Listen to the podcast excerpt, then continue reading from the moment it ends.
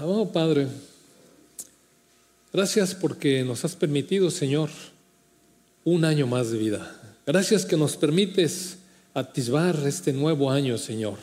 Entrar en él con renovada fe, con esperanzas, con expectativas, todo puesto siempre en ti, Señor.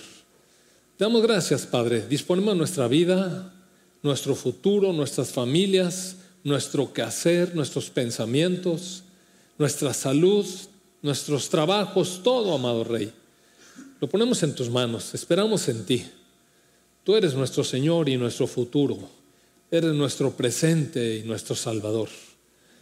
Señor, pues pedimos que la semilla que se va a compartir hoy, la palabra de verdad, caiga en corazones que estén preparados por tu Espíritu. Tú, Señor, como, como el labrador, prepara la tierra, Señor. Que tu palabra caiga, Señor, en nuestros corazones y se afirme y dé un fruto abundante para gloria tuya. En el nombre de tu Hijo Jesús. Amén. Sabe, hermano, que estuve orando en verdad, eh, buscando el, el, mensaje de hoy. Y eh, aunque, el tema, aunque el tema, usted lo va a buscar por ahí, se va a llamar Tenemos una sola vida y aprovechémosla. La verdad es que solamente tenemos una vida, mire, y, nuestra vida, bueno, va llena de una cantidad de experiencias a través de los años que se acumulan y al final, ¿qué podremos decir de nuestra vida? Eh, será bueno hacer suficientes cosas que valgan la pena en nuestra vida, porque nada más tenemos una.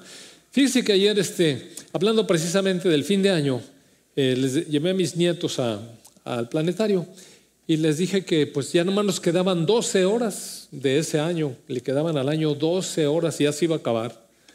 Y entonces, este, pues en una, en una pregunta filosófica, ¿verdad? Imagínense con unos niños de, de unos, Pablito tiene 5 años. Y entonces les dije, a ver, si ustedes nada más les quedaran 12 horas de vivir, nada más les van a quedar 12 horas, ¿qué harían? Y uno de ellos con una absoluta convicción dijo, jugaría Nintendo las 12 horas. Y, luego el más chiquito dijo, yo también lo acompaño. Bueno, es que, amado hermano, hay tan pocas expectativas cuando uno es niño que no se le ocurre a veces nada. Pero, pero ya Sofi tiene casi 12 años y dijo, pues yo me prepararía porque hay que ir con Dios al cielo, ¿no? Le dije, ándele. Qué bonita respuesta, ¿verdad? Y yo me prepararía porque hay que ir con Dios al cielo. Ah, entonces, si uno de 11 años casi le entiende, usted cree que nos queda a nosotros. Por ahí va la cosa. Entonces, eh, orando, el Señor me puso que diera continuidad, al menos en, eh, el día de hoy, a este, a este punto que hemos estado tratando durante ya, pues, quizás meses, que son las fiestas judías. ¿Recuerda usted? Y es que eh, las fiestas judías, amados hermanos, para este periodo son muy diferentes en simbolismo y en, lo ritual y en lo que representa y en las realidades para el pueblo judío que para nosotros. Y nosotros me refiero a aquellos judíos que creyeron y que conformaron el inicio de la iglesia. Nosotros fuimos insertados después. Quiero, quiero decir los creyentes, judíos o no judíos, pero los creyentes tenemos eh, un entendimiento y una realidad espiritual diferente de las fiestas que, que, los, no, que los judíos, pues. Y entonces, hermanos, fíjense que vamos a ver que se va a acentuar esta diferencia, se va a acentuar en, en, las fiestas que vienen. Ya vimos cuatro fiestas y vimos que entonces eh, la Pascua es la salida de Egipto para ellos, para nosotros es, es la salvación. Para los panes sin levadura, bueno, para ellos es un tiempo de aflicción y de, y de ayuno, etcétera, pero para nosotros es es la realidad de que el Señor Jesucristo murió y, tomó el control de la muerte y se levantó con poder. Primicias, digamos la resurrección del Señor Jesucristo y la resurrección prometida para nosotros. Y 50 días después, recuerda usted, la cosecha, Pentecostés, y para nosotros, como dijo Pedro en su sermón a aquellos que se acercaron asombrados, ¿verdad? En el capítulo 2 de Hechos, dijo, este es el cumplimiento de la profecía del profeta Joel, que dijo que sería su espíritu derramado sobre toda carne y los niños y los adultos verían visiones y tendrían sueños, es decir, el derramamiento del Espíritu sobre todos, aquellos que creyeran. Y bueno, estas cosas para nosotros son realidades y están cumplidas. Para nosotros el Mesías vino, el Señor Jesucristo vino, murió, resucitó y nos derramó su Espíritu. El pueblo de Israel lo festeja de otra manera porque para ellos todavía no ha llegado el Mesías. Entonces no tienen realidades espirituales. Tienen las promesas de las fiestas y las siguen festejando. ¿Y qué pasa con las siguientes tres fiestas? Mire, la fiesta que sigue, aunque en realidad se festeja para Israel ah, entre septiembre y octubre, que es el inicio de año, y así le llaman, eh, la fiesta de las trompetas es la que abre eso, y se llama fiesta eh, que, que ellos le llaman Roshana, que significa el día que es cabeza del año. Y entonces eh, para ellos es un día un poco de celebración del nuevo año, aunque para ellos es entre septiembre y octubre. Yo lo quise traer a colación hoy porque iniciar un nuevo año tiene implicaciones importantes para nosotros. Eh, fíjese, le voy a leer lo que dice en Levítico 23 acerca de esta fiesta que se llama fiesta de las trompetas. Y uno siempre tiene en la mente fiesta, pues así, festejo, como como que pasó ayer, ¿verdad? Eh, en la mañana vi un poco las noticias y vi cómo festejó el inicio de año en todo el mundo. Y oiga, por todos lados había cohetes de todos tipos, los que truenan y cohetes de los que andaban medios, medios pasados de alcohol. Entonces, así se festejó, mire. La gente toma, la gente festeja, la gente celebra, se acaba un ciclo, empieza otro, empiezan con entusiasmo, etcétera, y suenan y ponen luces y festival. Ese es el mundo. El Señor le dijo a Moisés, da las siguientes instrucciones al pueblo de Israel. El primer día del mes señalado, a principio del otoño, guardarás un día de descanso absoluto. Mire, fíjese qué diferente, qué diferente es Dios, ¿verdad? Aquí ahorita están descansando todos, pero porque traen la cruda. Pero acá es un día de descanso absoluto porque es dedicado a Dios. Es un día solemne, mire. Es un día en el que el día anterior no hubo desorden, sino hay preparación espiritual.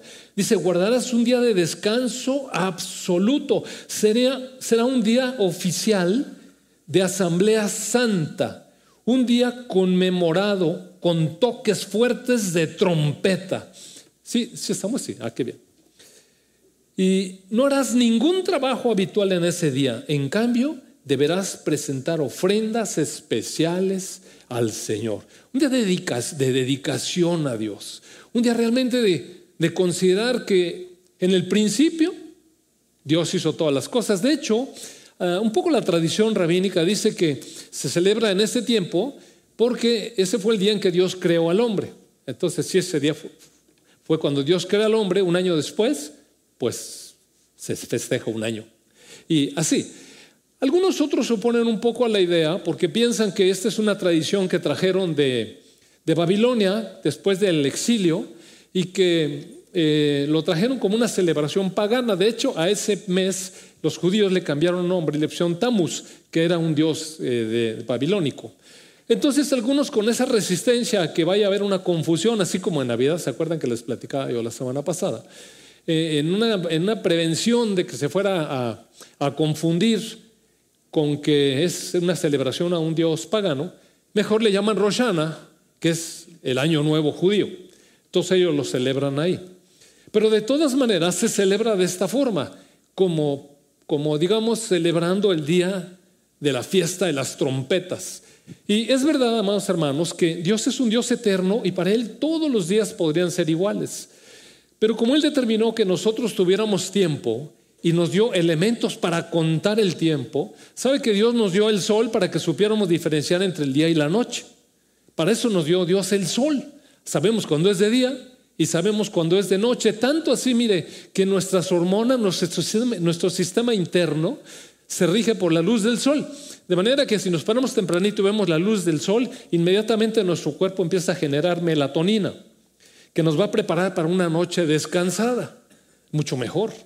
Entonces, mucho de nuestro sistema circadiano, de este ciclo que, que nos dispone a dormir y a despertar, está dado por la luz matutina del sol. Así que es bueno ver la luz desde muy temprano. Y después puso la luna para que conociéramos los meses. La luna dura 28 días, si usted sabe, el, calendario lunar judío era para saber los meses del año. Y después dice que puso las estrellas para que supiéramos los años. Porque más o menos, como la Tierra tarda un año en dar la vuelta alrededor del Sol, entonces las constelaciones van a ser las mismas en enero que el año pasado en enero, que el siguiente año en enero. Entonces Dios determinó que nosotros pudiéramos entender los tiempos. Y va a ver por qué es importante, porque para Dios es importante que estemos ubicados. Mire, fíjese, cuando Él quiere que sepamos cosas precisas, Él nos da fechas precisas. Y les dice a Moisés, da las siguientes instrucciones al pueblo de Israel. El primer día del mes señalado a principios de otoño, que es entre septiembre y octubre, porque la luna va cambiando ahí. Entonces, cuando caiga la luna, guardarás un día de descanso absoluto será un día oficial de asamblea santa, una asamblea separada para mí, eso significa santo. Se separarán para mí, un día conmemorado. ¿Y cómo lo van a celebrar? Con toques fuertes de trompeta. En ese entonces eh, no había instrumentos eh, eh, así, sino que más bien tocaron el chofar, recuerda usted. Bueno, sí había algunos instrumentos, pero en Israel en particular los celebraban usando un cuerno de carnero que se llamaba shofar, y entonces había que sonar fuerte. Y entonces me metí un poco a internet a buscar y resulta que cuando es el año nuevo en, ese día, en Israel están contemplando cuándo sale la luna, porque a veces sale antes de que se ponga el sol, o sea, todavía hay luz y de repente se asoma la luna y entonces, entonces quiere decir es el día y empiezan a sonar en todas las calles los, cuernos de carnero, fuerte, fuerte, y la gente se empieza a celebrar y entonces hay gritos de alegría porque entra el año nuevo. Y entonces dice, no harás ningún trabajo habitual, vas a descansar ese día, o sea, lo vamos a dedicar a Dios. Y en cambio vas a presentar ofrendas especiales al Señor. Y si usted se fija, no dice mucho, solamente dice eso. Ofrezcan ofrendas especiales a su Dios. Les digo que en este momento, o en la actualidad, Israel lo celebra como el inicio de año, Roshana, pero en realidad es un anuncio, en realidad Dios lo, propuso como el anuncio en que Él iba a hacer su aparición como el Señor de Israel, su Rey glorioso. Quizás por eso, por esa expectativa, es que no lograron reconocer a Jesús como su Rey, porque lo que ellos estaban esperando es el Rey en gloria, majestuoso, soberano. Y lo celebraban con trompetas fuertes, como cuando iban a entrar a Jericó, que sonaron la trompeta fuertísimo. Y cuando entraban en guerra sonaban la trompeta fuertísimo. Y cuando ganaban victorias sonaban el trompeta fuertísimo, está el chofar, fuerte. Y entonces sí, se celebra. ¿Y qué es lo que estaba anunciando esta fiesta? La venida de su Mesías. Para nosotros es el regreso del Mesías, es la segunda venida del Mesías en gloria. Para ellos, pues estarán esperando que así llegue, en gloria también. Pero fíjese usted una cosa, le voy a leer un pasaje que está en eh, Joel precisamente, en Joel, cuando Pedro dijo que el Espíritu Santo era el cumplimiento de la promesa de Joel. Joel capítulo 2 dice así en el verso 1, toquen las trompetas en Jerusalén, den la alarma en mi monte santo. Y entonces uno dice, ah, va a empezar la fiesta, ¿verdad? Pero mire lo que dice que todos tiemblen de miedo porque está cerca el día del Señor.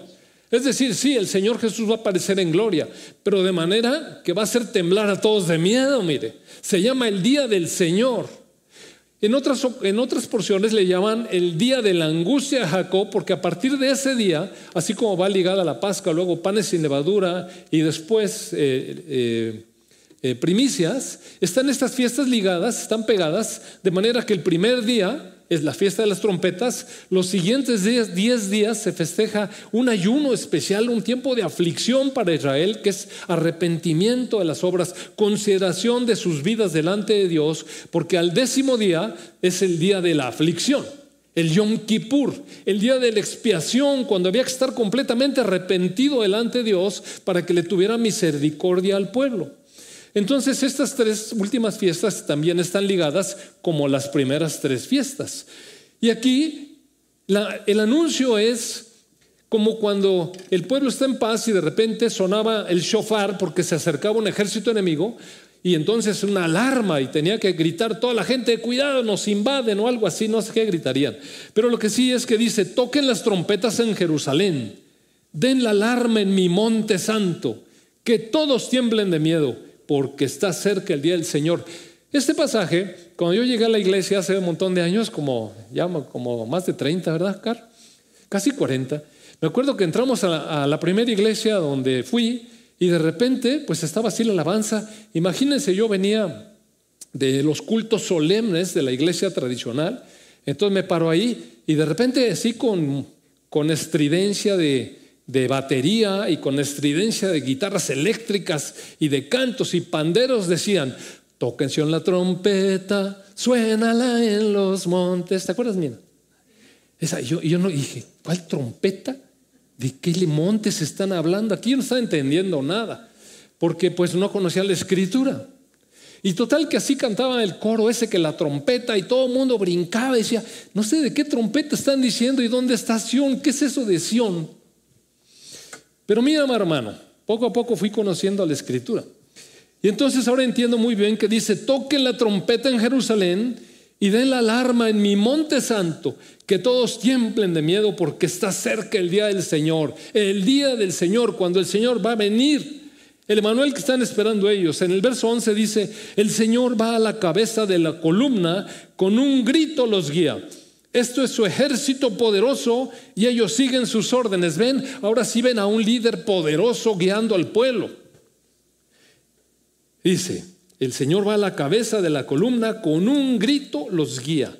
Este es su ejército poderoso y ellos siguen sus órdenes. El día del Señor es algo imponente y pavoroso. ¿Quién lo podrá sobrevivir? Y uno dice, a ver, ¿cómo está esa fiesta? Una, una, pues, ¿qué es esa fiesta de tanto miedo? Entonces en el verso 12 dice, por eso dice el Señor. Y van a entender por qué ese día era un día en el que empezaba el arrepentimiento o el quebrantamiento de espíritu de la gente, porque después hay una declaración aquí que dice, por eso dice el Señor, vuélvanse a mí ahora mientras haya tiempo, entréguenme su corazón, acérquense con ayuno, llanto y luto. No se desgarren la ropa en su dolor, desgarren sus corazones. Regresen al Señor su Dios porque Él es misericordioso y compasivo. Y es hermoso, amados hermanos, ver cómo el, pueblo, cómo, cómo el Señor se acerca a un pueblo que ha andado en desorden, ha andado un poco lejano de su Dios, pero un día el Señor va a aparecer para guiarlos, para guiarlos como su Señor, pero aunque es un día de miedo, en realidad se muestra el corazón bondadoso de Dios en medio de todo ello. Dice, acérquense con ayuno, llanto y luto, desgarren sus corazones, regresen al Señor su Dios, porque Él es misericordioso y compasivo. Oiga, el Señor revelando cuál es, cuál es el carácter de su corazón. ¿Cómo es Dios en su esencia? Es, es misericordioso y compasivo. Nuestro Dios es lento para enojarse y lleno de amor inagotable. Está deseoso de desistir y de no castigar, aunque es un día de castigo, porque así está, Así está marcado el día grande y temible del Señor. Dios dice, miren, yo quisiera llegar y en lugar de castigar quiero desistir. Quiero que ustedes tengan el corazón quebrantado. Quiero que, que entiendan que soy misericordioso, que pidan perdón, que se acerquen a mí, desgarren su corazón, porque yo no quiero castigar. Estoy deseoso de desistir. Y en el verso 14 dice, ¿quién sabe? Quizá les suspenda el castigo y les envíe una bendición en lugar de esta maldición. Quizá puedan ofrendar grano y, vino al Señor su Dios como lo hacían antes. ¿Cuándo antes? Cuando estaba la bendición. Porque la bendición estaba por la obediencia a la ley, recuerda. En el verso 15 dice, toquen el cuerno de carnero en Jerusalén. Otra vez, toquen en Sión la trompeta. Proclamen un tiempo de ayuno. Ayuno es aflicción del alma, hermano. Nos hemos dado placeres en nuestra alma. Nos hemos dedicado a, la parranda, nos hemos dedicado a hacer lo que nos da nuestra gana, nos hemos olvidado de nuestro Dios. Bueno, es lo que deberían de estar leyendo quienes están leyendo esta palabra de, de Joel. Así está escrita. No, no quiero decir nosotros necesariamente, sino, acuérdense ustedes que la fiesta de las trompetas va a tener un significado para Israel y va a tener un significado diferente para nosotros que somos creyentes, fieles y confiables. ¿Verdad que sí? Fieles y confiables. Dice, toquen el cuerno de carnero en Jerusalén, proclamen un tiempo de ayuno. Estas son palabras para el pueblo que todavía está esperando a su Mesías, porque para ellos no ha habido todavía este tiempo. Convoquen al pueblo a una reunión solemne Mire, tiempo de convocar una reunión solemne en el pueblo. Reúnan a toda la gente, ancianos, niños y aún los bebés. Llamen al novio de su habitación y a la novia de su cuarto de espera. O sea, no hay nada más importante. Es que me acabo de casar y mira, mi novia me está esperando. Deja eso y ven para acá. O sea, es el grado de importancia que tiene que los sacerdotes, quienes sirven en la presencia del Señor, se levanten y lloren entre, entre la entrada del templo y el altar. O sea, es un tiempo, amado hermano, de verdadero quebrantamiento espiritual. Y dice, ¿qué deben decir los sacerdotes? Que oren, perdona a tu pueblo, Señor. Perdona a tu pueblo, Señor. Amado hermano, qué solemne. Qué solemne. En el verso 18 dice, entonces el Señor se compadecerá de su pueblo y guardará, guardará celosamente el honor de su tierra. Hermoso, ¿no? Eh, en otra porción, en el libro de Daniel, ¿te acuerda usted? A Daniel el Señor le mostró muchas cosas, le mostró prácticamente toda la historia desde Babilonia, eh, con Nabucodonosor en la eh, estatua aquella con cabeza de oro, etc. Y después todos los reinos que vendrían hasta Roma. Y al final de ese libro, que ese libro prácticamente cierra donde el Apocalipsis empieza. Entonces, en el capítulo 12 de Daniel, que es el último libro, dice, en ese tiempo viene una, viene una visión a este Daniel, ya era un anciano, dice, en ese tiempo se levantará Miguel, el arcángel que hace guardia sobre tu nación. Entonces, cada nación tiene un ángel al que el Señor le encomienda el cuidado de tal nación. Israel tenía sobre ellos al arcángel Miguel. Y dice, entonces habrá un tiempo de angustia. Mire cómo señala esto. En ese tiempo habrá un tiempo de angustia como no lo hubo desde que existen las naciones. O sea, un, tiempo, nos ha parecido que hay angustia en la Primera y Segunda Guerra Mundial. Nos ha parecido que ha habido angustia en las revoluciones rusas, francesa, inglesa y, eh, digo, Estados Unidos y la mexicana. ¿Le parece esto tiempo de angustia? ¿Le parece tiempo de angustia lo que está pasando ahorita en Europa? No, mi amado hermano. Dice, va a haber una angustia como no lo hubo desde que existen las naciones. Sin embargo, en ese momento cada uno de tu pueblo que tiene el nombre escrito en el libro será rescatado. Los salvos. Oiga, ¿qué anuncio, no? ¿Qué anuncio? Regresando de Babilonia. Se levantarán muchos de los que están muertos y enterrados, algunos para vida eterna y otros para vergüenza y deshonra eterna. Y bueno, esto es una, es una apunta, obviamente, al final de los tiempos, cuando se levanten en resurrección los creyentes. Y entonces, en el verso 8 dice, oí lo que dijo, pero no entendí el significado, pobre Daniel, ¿no? Entonces le pregunté, mi Señor, ¿cómo terminará todo esto? Pero él me dijo, vete ya, Daniel. Vete ya significa, a ver, deja tu mente, hasta ahí te voy a decir, ya no estés pensando más en ello, solamente es lo que tenías que saber, apúntale. Porque lo que yo he dicho se, mantendrá en secreto y sellado hasta el tiempo del fin. Es decir, nadie iba a entender nada hasta el tiempo del fin. Y el Señor decidió abrir esto que estaba sellado, decidió abrirlo en el libro de la revelación con Juan. Por eso se llama Apocalipsis, revelación. Aquí estaba sellado, allá Dios le dice a Juan, ahora escribe, te voy a revelar esto. Dices, manténlo secreto y sellado hasta el tiempo del fin. Mediante estas pruebas, esas pruebas que vendrían, esa gran tribulación, esa angustia que, va a haber como nunca la ha habido, mediante esas pruebas, muchos serán purificados, limpiados y refinados. Sin embargo, los perversos, aquellos que se niegan a obedecer y a creer en su Dios y a confiar en Él, seguirán en su perversidad y ninguno de ellos entenderá. Le quiero insistir, amado hermano, recuérdese que la fiesta de las trompetas tiene un significado diferente para Israel que para los creyentes, nosotros. Ahorita le estoy explicando lo que significa para Israel. Sin embargo, dice, solo los sabios comprenderán lo que significa. Desde el momento en que se detengan los sacrificios diarios y coloquen el objeto sacrílego que causa profanación para ser adorado, habrá 1290 días. Benditos sean los que esperen y permanezcan hasta el fin de los 1335 días. En cuanto a ti, sigue tu camino hasta el final. Descansarás y entonces al final de los días, cuando pase eso, te levantarás en resurrección para recibir la herencia que ha sido guardada para ti. Una vida, amado hermano, que supo caminar su vida delante de Dios en el propósito para que el Señor lo creó. Mire, y Daniel, usted recuerda, era un jovencito, una jovencito, quizás menos de 15 años, cuando vino la invasión de, Babilonia y se lo tomaron jovencito junto con los otros tres jovencitos nobles y se acabó su vida, aparentemente. Se lo llevaron a Babilonia, lo metieron como esclavo, muy probablemente lo hicieron eunuco, es decir, lo esterilizaron y después de ahí lo pusieron a servir a un reino que él ni era su reino.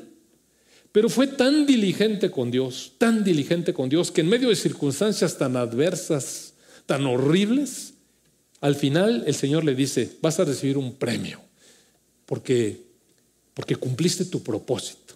Oiga, pero mi casa y mi proyección y mi trabajo y mis expectativas y mis sueños, pues tuvo un montón de sueños, pero no eran los que él pensaba él. Todos los sueños que Dios le dio eran sueños proféticos. Así es que cumplió con la voluntad y la misión para la cual Dios lo creó. Y le dijo, ahora sí, descansa. Descansa porque vas a morir. Y dentro de un tiempo, cuando llegue el tiempo del fin, yo te voy a levantar y te voy a dar tu premio. Nunca regresó a Jerusalén. Bueno, esa es la cuestión de las trompetas para ellos.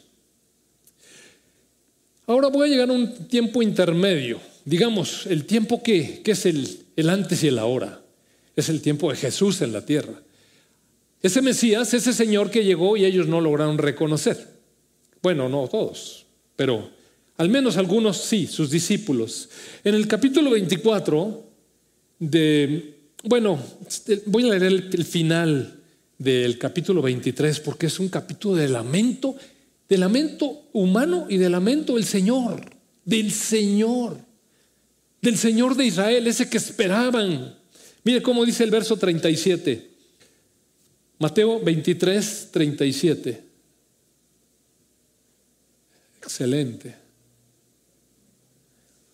Oh Jerusalén, Jerusalén, la ciudad que mata a los profetas y apedrea a los mensajeros de Dios. ¿Cuántas veces quise juntar a tus hijos como la gallina protege a sus pollitos? Debajo de sus alas, pero no me dejaste. Y ahora mira, tu casa está abandonada y desolada, pues te digo lo siguiente, no volverás a verme hasta que digas, bendiciones al que viene en el nombre del Señor. ¿Recuerda usted esa frase? Ese Señor Jesús lamentando por Jerusalén, llorando por Jerusalén, porque no lo reconoció. Pero va a volver. ¿Y sabe qué le van a anunciar la vuelta del Señor Jesucristo? La fiesta de las trompetas. Las trompetas van a anunciar el regreso del Señor poderoso, grande y temible, que va a presentarse con tal majestad que todo el mundo va a temer. Temer, pero el Señor nos manifestó cuál es su corazón, ¿verdad? Les manifestó su corazón. Ojalá se arrepientan, porque este es el día, el día de la trompeta. Pero después vienen diez días, los siguientes días, de ayuno, de aflicción, de reflexión. O sea, el principio de año en Israel es un tiempo de reflexión por 10 días, mire. de reflexión profunda, de consideración de lo que viene. Puede aparecer el, Mesías en cualquier momento, en cualquier momento. El Señor viene y están muy, muy atentos a esa cosa, al menos los judíos ortodoxos. Entonces en el capítulo 24, verso 1 dice, cuando Jesús salía del terreno, el templo, sus discípulos le señalaron los diversos edificios del templo, muy orgullosos de su templo, y él les respondió, ¿ven todos esos edificios? Les digo la verdad, serán demolidos por completo, no quedará una sola piedra sobre otra. En el año 70, después de o sea, en, este periodo, después de Cristo, en el año 70, o sea, si Jesús tendría aquí unos 30 años, debe ser entre 35 y 40 años después de esas palabras, el ejército de Tito el romano entró a Jerusalén y la destruyó completamente y le prendieron fuego al templo y como las paredes estaban cubiertas de oro, el oro se metió así entre las hendiduras de, de las piedras y como querían el oro, ¿qué creen que hicieron? Desbarataron las piedras para sacar el oro. ¿Y qué piedra cree que dejaron encima de otra? Nada.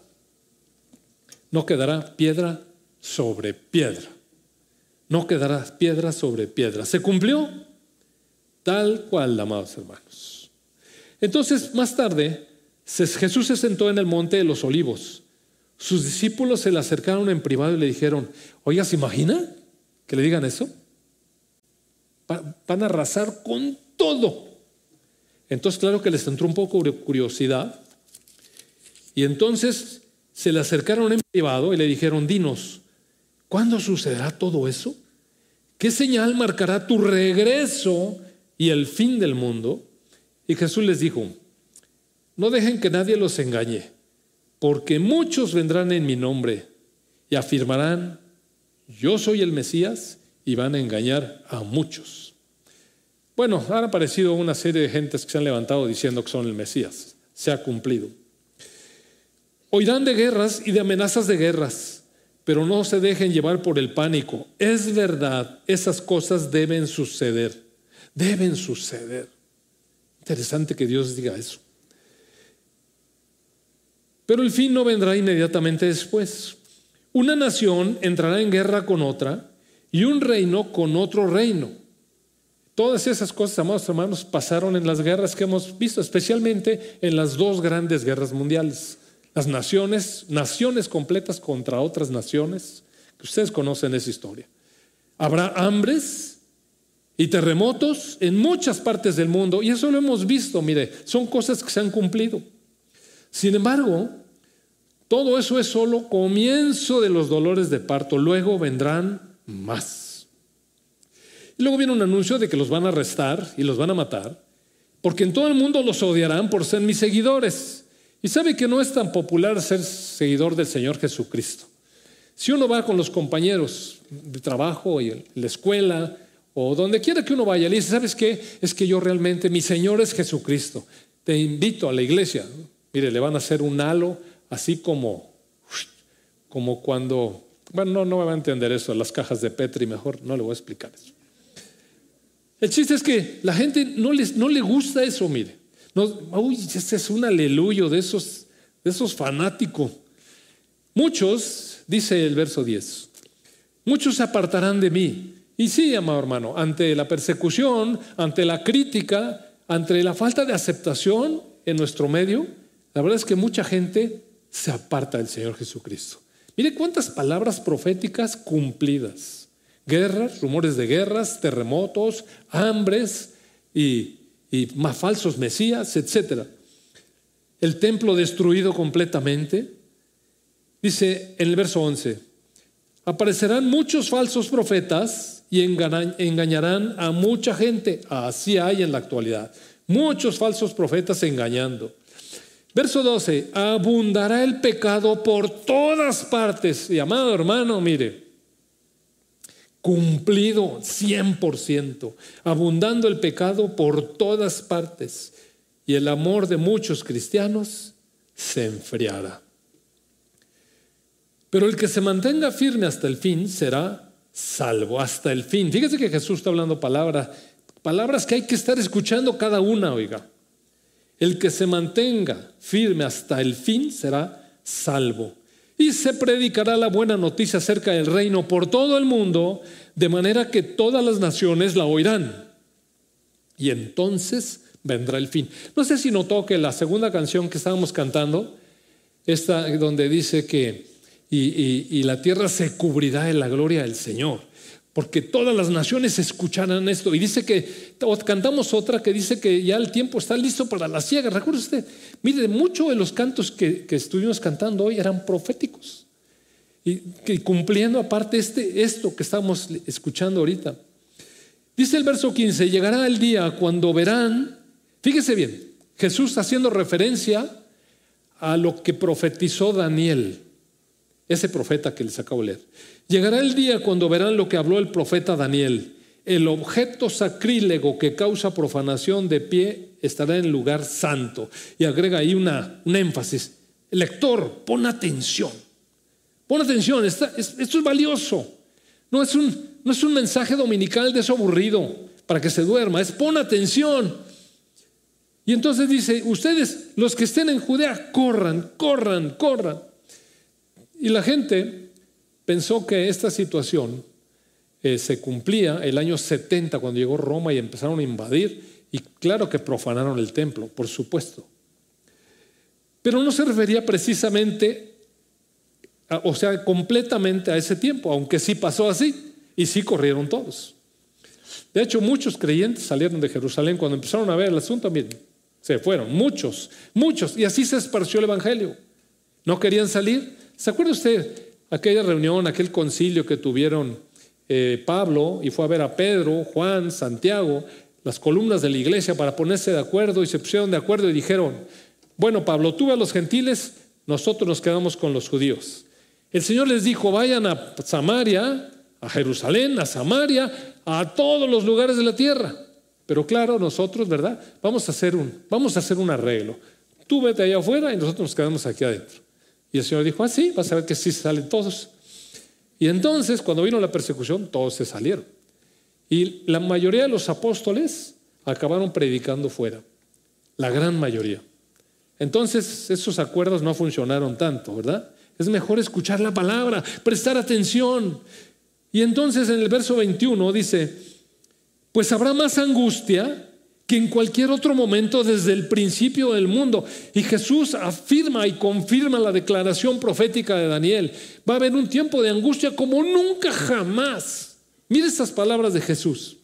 Habrá más angustia que en cualquier otro momento desde el principio del mundo y jamás habrá una angustia tan grande.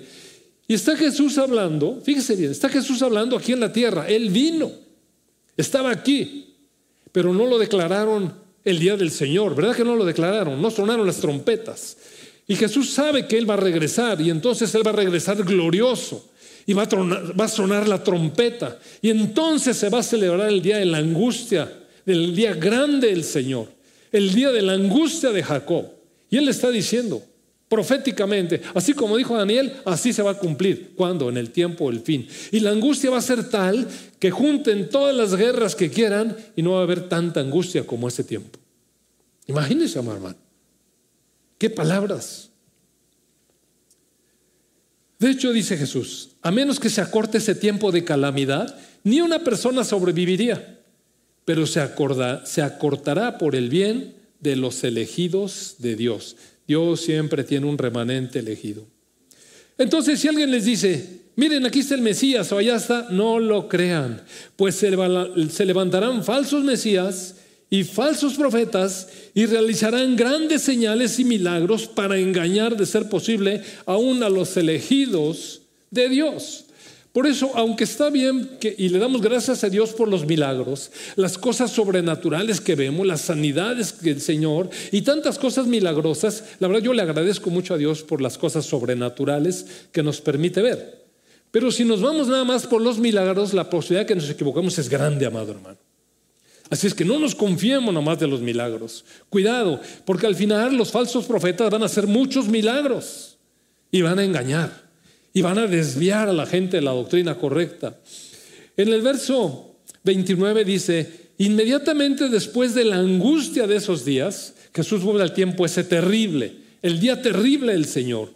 Dice, después de esos días, inmediatamente después, o sea, inmediatamente después, no después mucho, el sol se oscurecerá, la luna no dará luz, las estrellas caerán del cielo y los poderes de los cielos serán sacudidos. O sea, va a haber una situación cósmica que va a afectar las condiciones de la tierra. Y si usted lee en el libro Apocalipsis cuántas cosas raras están pasando en la tierra, va correspondiendo con todo esto que el Señor Jesús declaró aquí. Y entonces, dice el verso 30, por fin aparecerá en los cielos la señal de que el Hijo del Hombre viene y habrá un profundo lamento entre todos los pueblos de la tierra, pero lamento de dolor. Verán al Hijo del Hombre venir en las nubes del cielo con poder y con gran gloria. Otra vez se confirma, ese es el día anunciado en las trompetas, el día grande del Señor. Sí, viene el Señor, pero es un día de miedo, ¿te acuerdas? Enviará a sus ángeles con un potente toque de trompeta y reunirán a los elegidos de todas partes del mundo, desde los extremos más lejanos de la tierra y del cielo.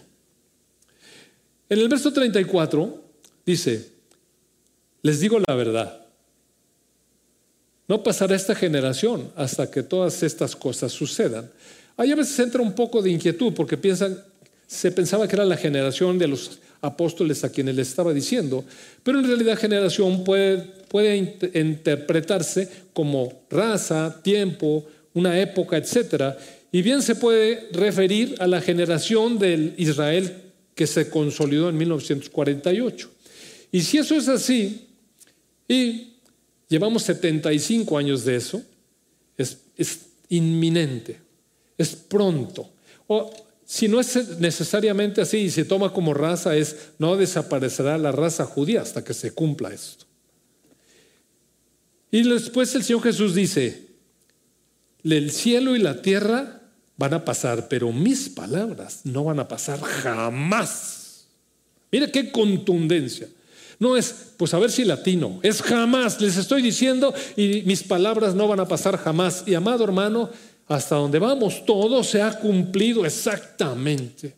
El templo no existe, no hay piedra sobre piedra, ha habido hambres, terremotos, guerras, nación contra nación, y el pecado abundado como nunca.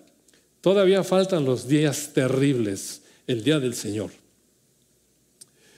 En el verso 36 hace una aclaración el Señor Jesús. Sin embargo, Nadie sabe el día ni la hora en que sucederán estas cosas, ni siquiera los ángeles en el cielo, ni el propio Hijo, cuando Él estaba aquí en la tierra.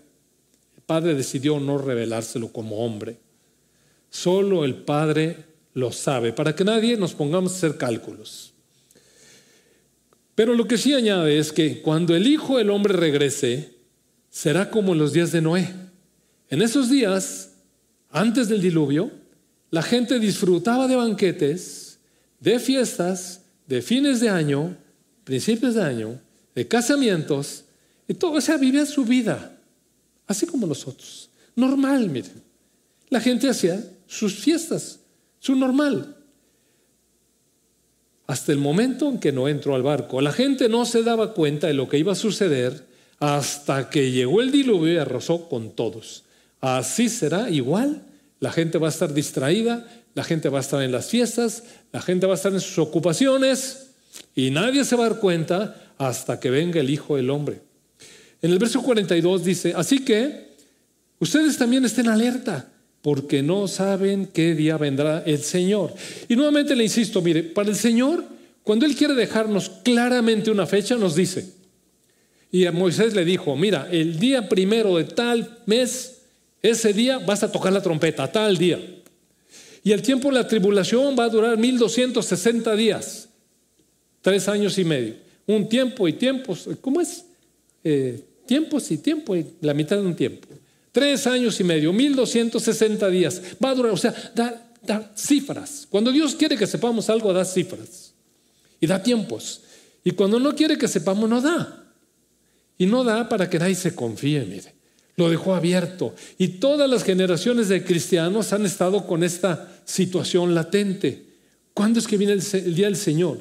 Estén alerta porque no saben qué día vendrá su Señor. En el verso 44 dice, mire, estén alerta, estén alerta, preparados todo el tiempo, porque el Hijo del Hombre vendrá cuando menos lo esperen. A veces hacemos cálculos, amados hermanos. Y a veces decimos, bueno, ya nada más disfruto un poquitillo esta parrandona, la última parranda. Y ya me arrepiento mañana. Hacemos, ves que mire, así somos. Y el Señor dice, van a venir cuando menos se lo esperen. Alguien puede estar diciendo, no, pues dijo que la fiesta de las trompetas era como por septiembre, octubre. Pues tengo chance.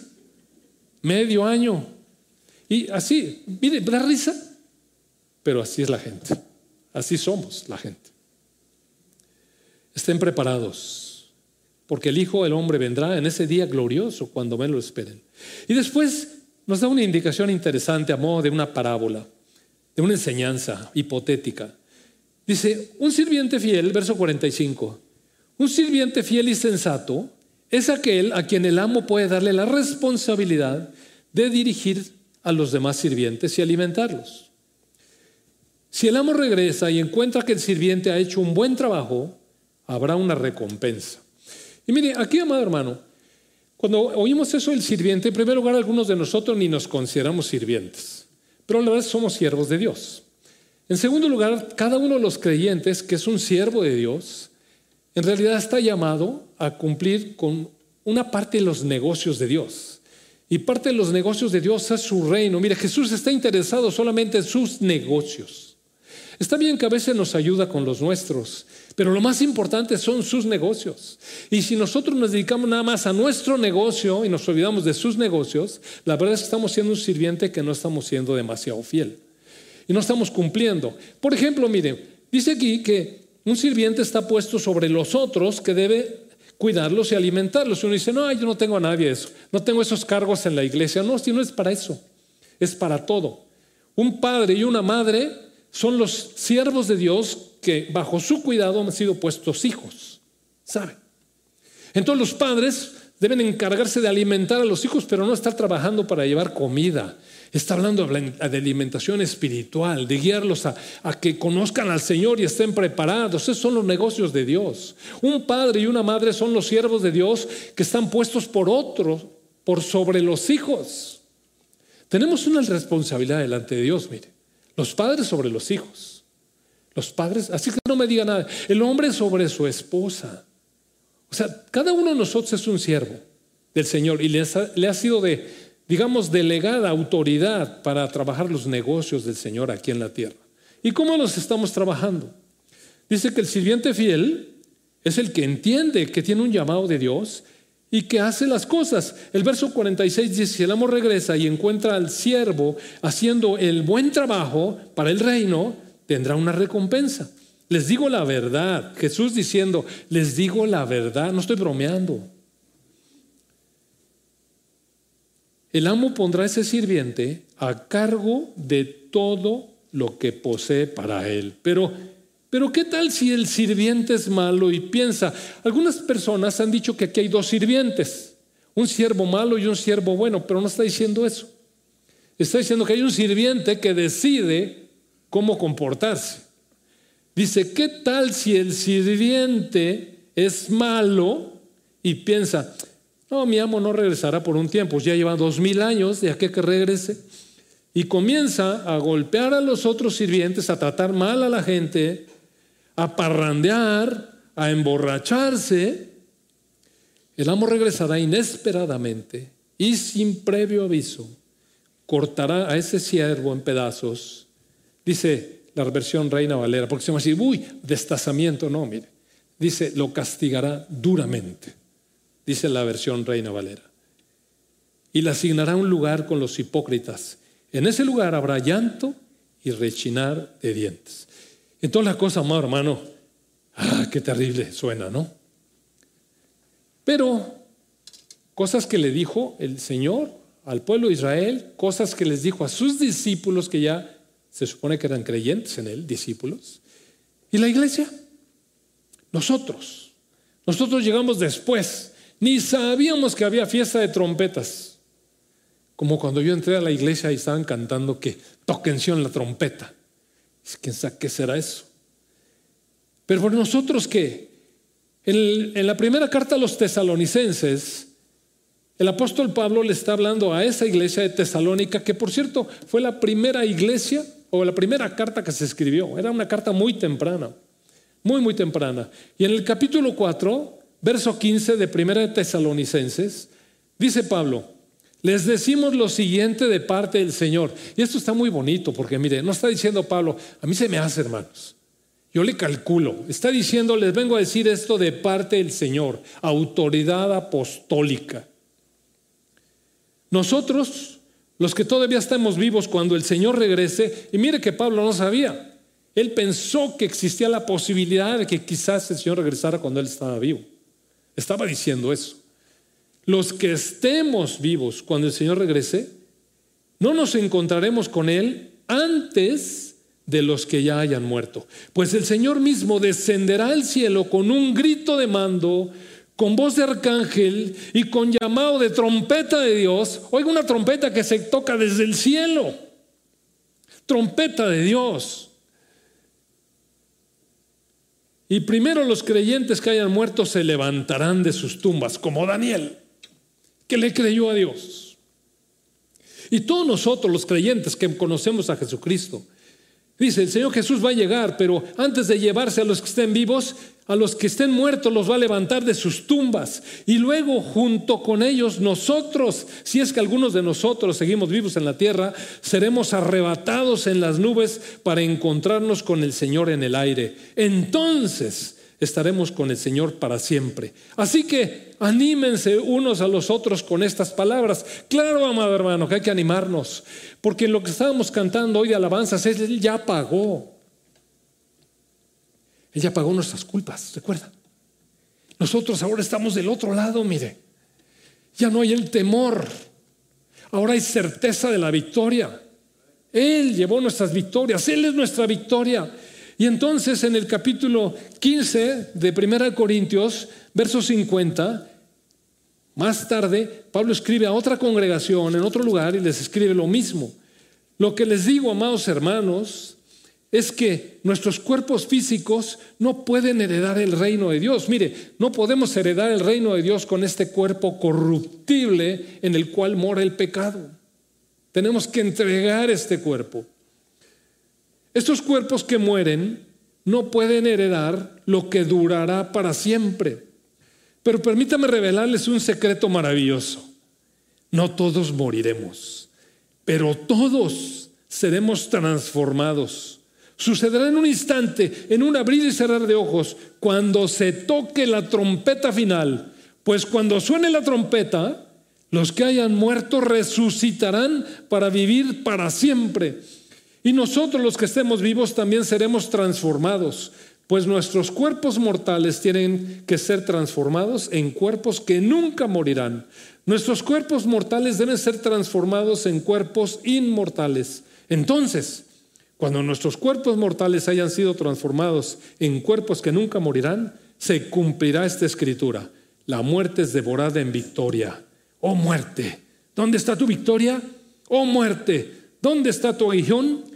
Pues el pecado es el aguijón que termina en muerte y la ley que da al pecado su poder. La ley es la que da pecado al poder, al pecado poder. Pero gracias a Dios, gracias a Dios, Él nos dio la victoria sobre el pecado, y la muerte por medio de nuestro Señor Jesucristo. ¿Sabe que somos victoriosos por medio de la muerte de nuestro Señor Jesucristo? Somos victoriosos sobre el pecado y somos victoriosos sobre la muerte. Y cierra así, en verso 58, por lo tanto, mis amados hermanos, permanezcan fuertes y constantes. Trabajen siempre para el Señor, ¿ve que somos siervos para el Señor? Y trabajen con entusiasmo, con gozo, porque ustedes saben que nada de lo que hacen para el Señor es inútil. Y amado hermano, entonces hay una gran diferencia. Una gran diferencia, porque mientras quienes no creyeron en Jesucristo el día de la trompeta van a tener que, chirriar de llanto, de temor, de angustia, como nunca han visto una angustia. Quienes creímos en el Señor, para nosotros la trompeta va a ser un grito de victoria. Sea que estemos muertos, nos vamos a levantar de la tumba. Y si estamos vivos, vamos a ser transformados. ¿No le parece maravilloso? Qué, increíble diferencia el día de las trompetas, el día de la fiesta de las trompetas, para creyentes y no creyentes. Qué diferencia, amado. Nos animamos con estas palabras. Vamos a orar. Padre bueno, gracias porque tus promesas son maravillosas, Señor. Te damos gracias porque tú tuviste tu misericordia vernos a nosotros y sacarnos, Señor, de nuestra perdición y poner fe en nuestro corazón y nos diste la gracia para creer. Amado Padre, te alabamos, te alabamos, te alabamos, porque la salvación te pertenece a ti y viene de ti. Amado Padre, que podamos continuar nuestra vida, esta vida que tenemos aquí en la tierra, honrándote, siendo siervos fieles, diligentes, obedientes. Queremos quebrantar nuestro corazón delante de ti en arrepentimiento, Señor. Y hoy, este inicio de año, Señor, estar delante de ti pidiéndote, clamándote que nos ayudes. Que nos enseñes con tu espíritu a vivir de una manera diferente, una manera que te honre, que te dignifique, que sea digna de ti, Señor, gloriosa para ti, amado Padre. En el nombre del Señor Jesús. Amén, amén. Amén.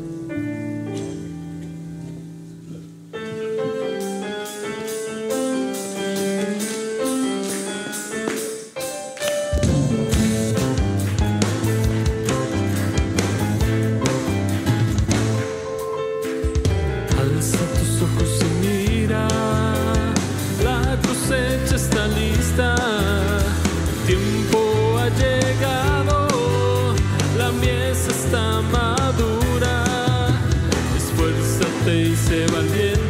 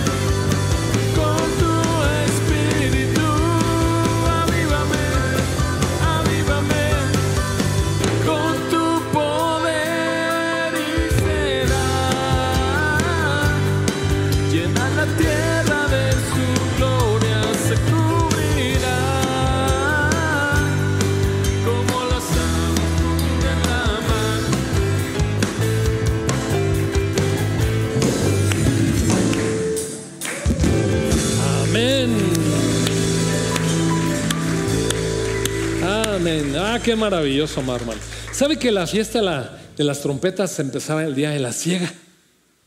El día de la cosecha. La cosecha tardía de Israel. Bueno, que Dios le bendiga, disfrute y piense, medite, eh, conságrese al Señor, arrepiéntase, quebrante su corazón delante de Él. Dios le bendiga, tenga muy, muy bonita semana.